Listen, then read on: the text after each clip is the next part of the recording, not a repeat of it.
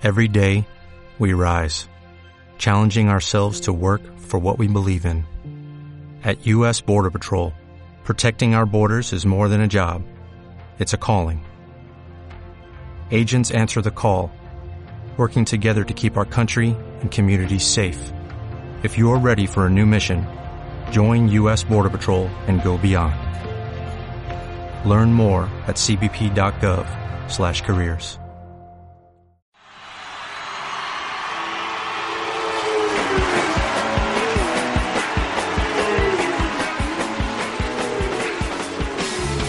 Buenas tardes, adictos al motor. Son las cuatro y media, las tres y media en las Islas Canarias.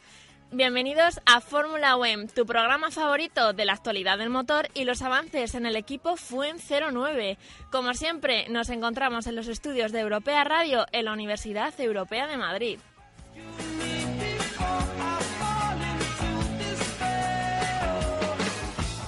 Como ya sabéis, hoy tenemos el placer de contar con nuestro colaborador, Ella nos contará, él nos contará, junto a su invitado, Dani Navarro, los avances del equipo Fórmula UEM y su nuevo monoplaza, el llamado FUEM 09. Bueno, pues yo soy Eva Moreno y os acompañaré la próxima media hora en vuestro programa favorito, Fórmula UEM.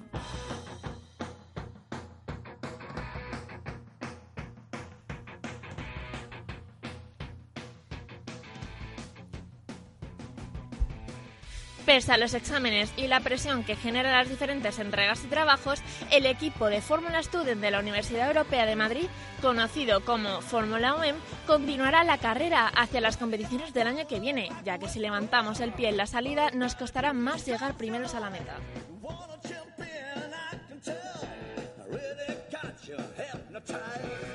Aunque algunos pudimos acercarnos al slalom Narganda, como ya sabéis, la prueba final del Campeonato de Madrid de Slaloms, muchos aficionados opinan que un domingo sin carreras es como una horquilla sin freno de mano. Creo que en esta noticia reside un debate interesante. ¿Qué opináis vosotros? Pues a ver, eh, la renuncia de Rosberg es cierto que ha dado mucho que hablar porque yo creo que nadie se la esperaba.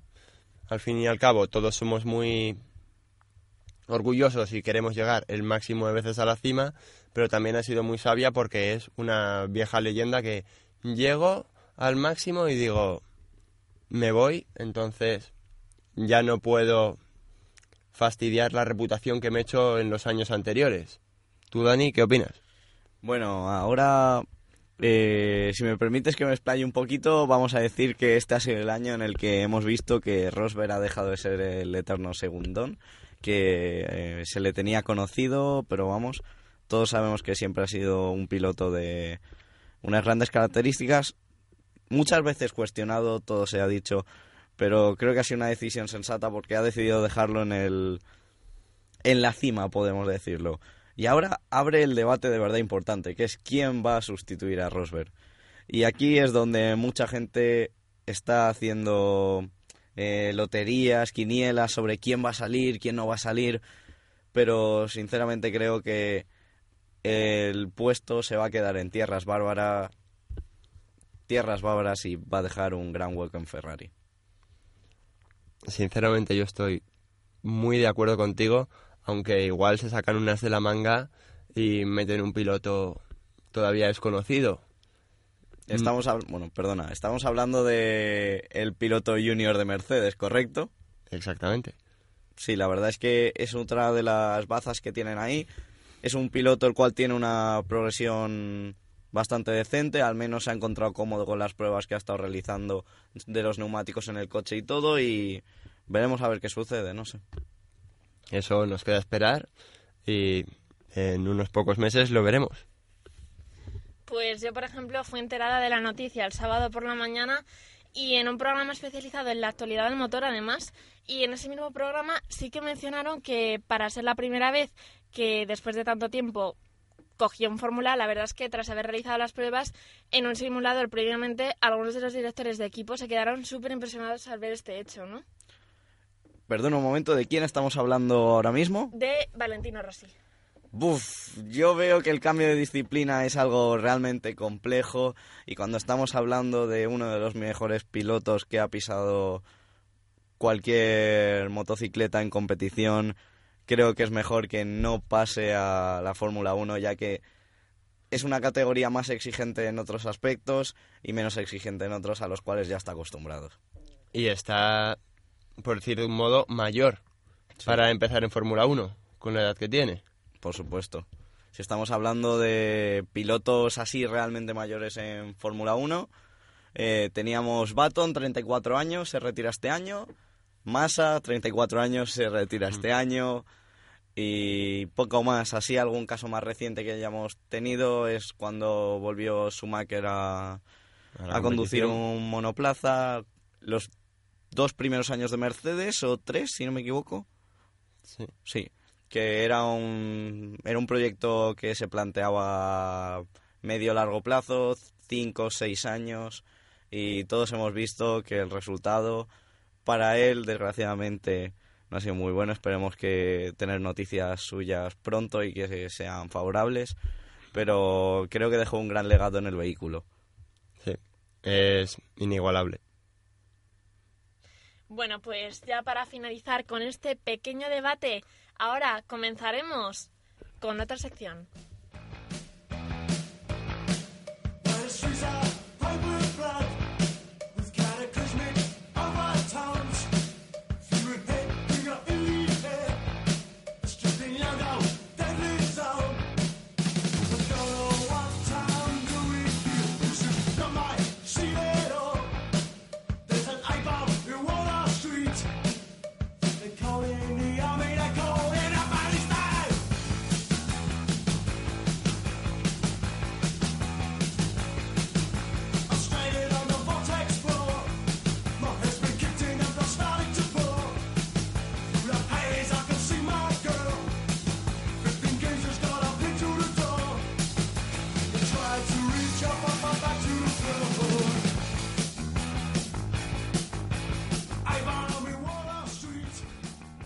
Como ya sabéis, este es tu programa Fórmula OEM en Europea Radio, como siempre en la Universidad Europea de Madrid.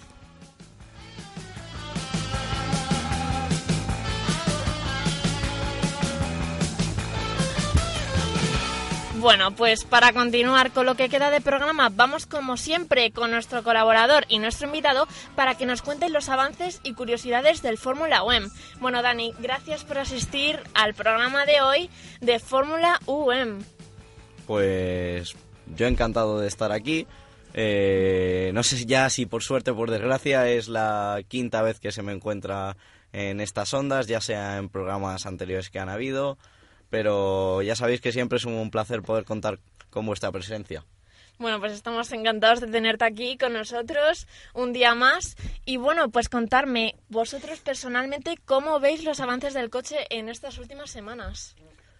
Pues realmente eh, te voy a dar mi opinión, ya que yo me incorporé una, un mes y medio más tarde al equipo por diversas circunstancias, pero es un proyecto que hemos asumido con muchas ganas, como yo, como to- tanto como yo, como todo el equipo de aerodinámica.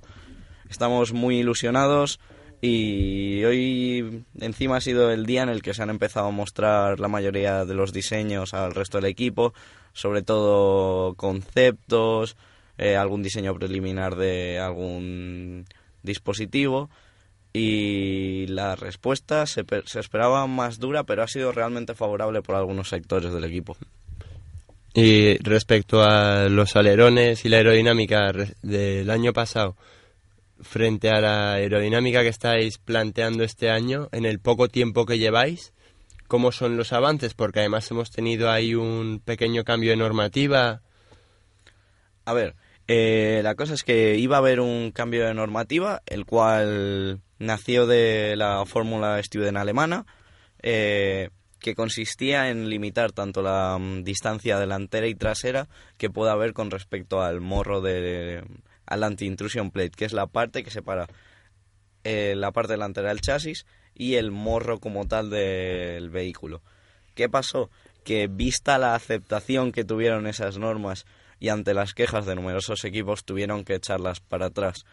Y eh, las normas que hay actualmente que sacaron en, un anexo eh, son más fáciles de cumplir, no ha habido quejas de los equipos, son más próximas a las internacionales establecidas por Fórmula SAE. Por lo tanto, se esperaba un año con muchos problemas, pero desde que Fórmula Student en Alemania dio esa marcha atrás con esas medidas tan restrictivas, se han abierto muchas puertas. Y en cuanto a lo que se va a plantear este año, eh, tenemos una situación bastante más difícil, ya que se va a reducir el ancho de vía del vehículo.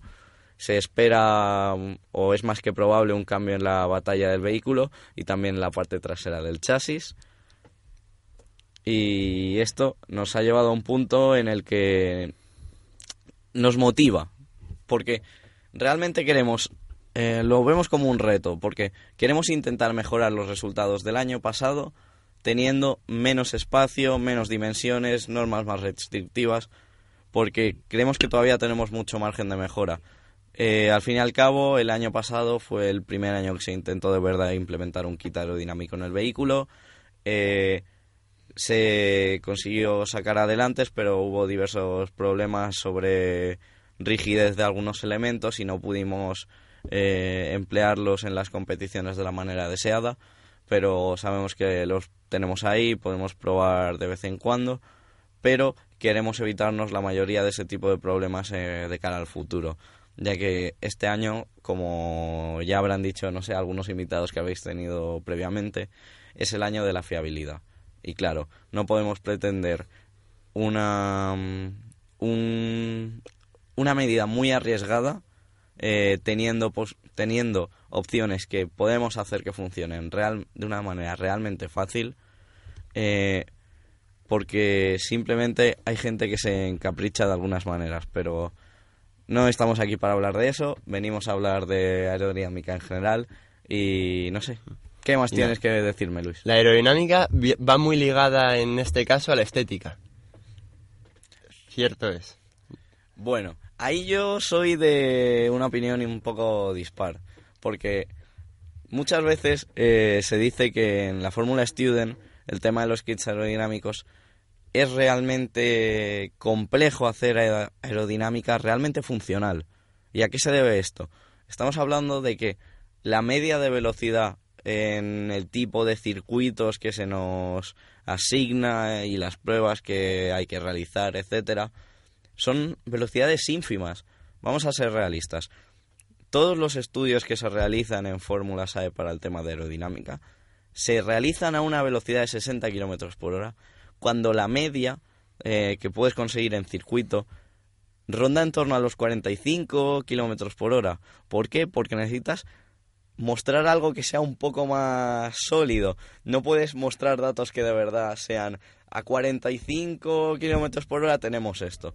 Porque claro, tú te vas a la aerodinámica de cualquier otro vehículo y es más fácil intentar optimizar algo a 120 kilómetros por hora, 200 kilómetros por hora, 300 kilómetros por hora, que ponerte a 60 kilómetros por hora, generar algo que muchas veces se escapa de de las posibilidades no solo de un estudiante, sino de un ingeniero totalmente experimentado. Y, por ejemplo, bueno, por el taller... Discúlpame un momento porque me he desviado mucho, creo que no te he respondido a la pregunta al fin y al cabo, y te voy a decir que para mí más vale que sea funcional que estético. Y los pontones del fórmula, que haya ahí un debate interno, hay varias opiniones, ¿son más funcionales o estéticos? Bueno, eh, actualmente es como si tuviéramos dos láminas de papel, no vamos a mentir a nadie. Eh, tuvimos varios problemas en las competiciones, de hecho eh, cualquiera que estuviera en Italia y en Montmeló lo pudo observar, pero los problemas son derivados en un principio de los anclajes que habría en un primer momento, ya que se utilizaron medidas que se aconsejaron pero no dieron todos los resultados deseados. Y si se me permite la broma, hubo un momento en la aceleración de Italia en la que no sabíamos si teníamos pontones, frenos aerodinámicos o nuestro coche se había convertido en un lagarto en celo. Pero bueno. Vale, chicos, pues aquí se nos acaba el tiempo y personalmente se me ha pasado súper rápido el programa. La verdad es que me he quedado con ganas de saber muchísimo más y espero que vengáis a algún programa para solucionar las dudas restantes, sobre todo tú, Dani. Entonces, que estés... Estoy segura de que no soy la única y también los oyentes habrán quedado con dudas. Entonces, nos vemos la próxima semana en Europea Radio, tu programa de Fórmula UEM.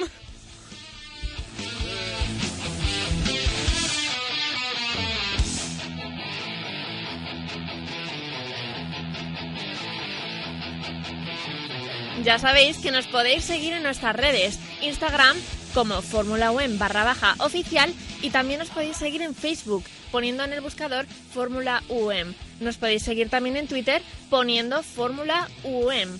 Os habla Eva Moreno y nos vemos la próxima semana en tu programa de actualidad del motor, aquí en Fórmula UEM.